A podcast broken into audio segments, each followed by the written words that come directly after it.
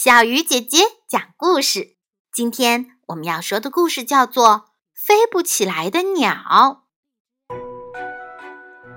乌鸦、老鹰、斑鸠是三个很要好的朋友，他们住在不同的地方。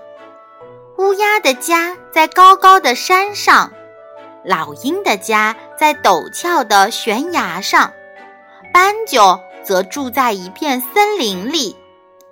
他们是在一次旅行中认识的，因为大家都很喜欢玩，就约好每年结伴儿出来玩一次。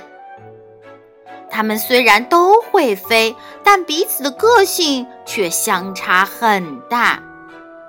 乌鸦是一个聒噪不休、不说话就浑身不对劲的长舌妇。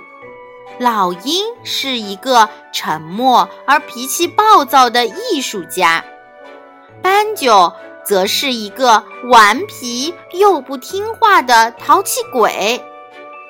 话说这年秋天，他们约好一起到远方大湖去游玩。一路上，大家都叽叽喳喳地谈论着自己的生活。你一句我一句的，根本不知道周围发生了什么事儿。没想到，这个大湖边的森林里有一个虎视眈眈的猎人，正张着一张好大的猎网。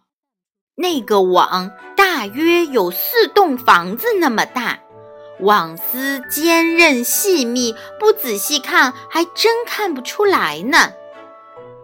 爱捣乱的斑鸠一看下面景色优美，就像疯了一样直冲下去。老鹰却一脸不屑地说：“这么小的一个湖，哪比得上我家旁边的大海？”“是呀，这里也没什么好看的。是谁说要出来这里玩的？”乌鸦附和着说：“如果有好吃的东西，还差不多。”一说到吃，大家的肚子就咕噜咕噜的叫，都迫不及待地跟着斑鸠往下冲。猎网正在下面等着他们呢。这是怎么回事？斑鸠在网里莫名其妙的大叫。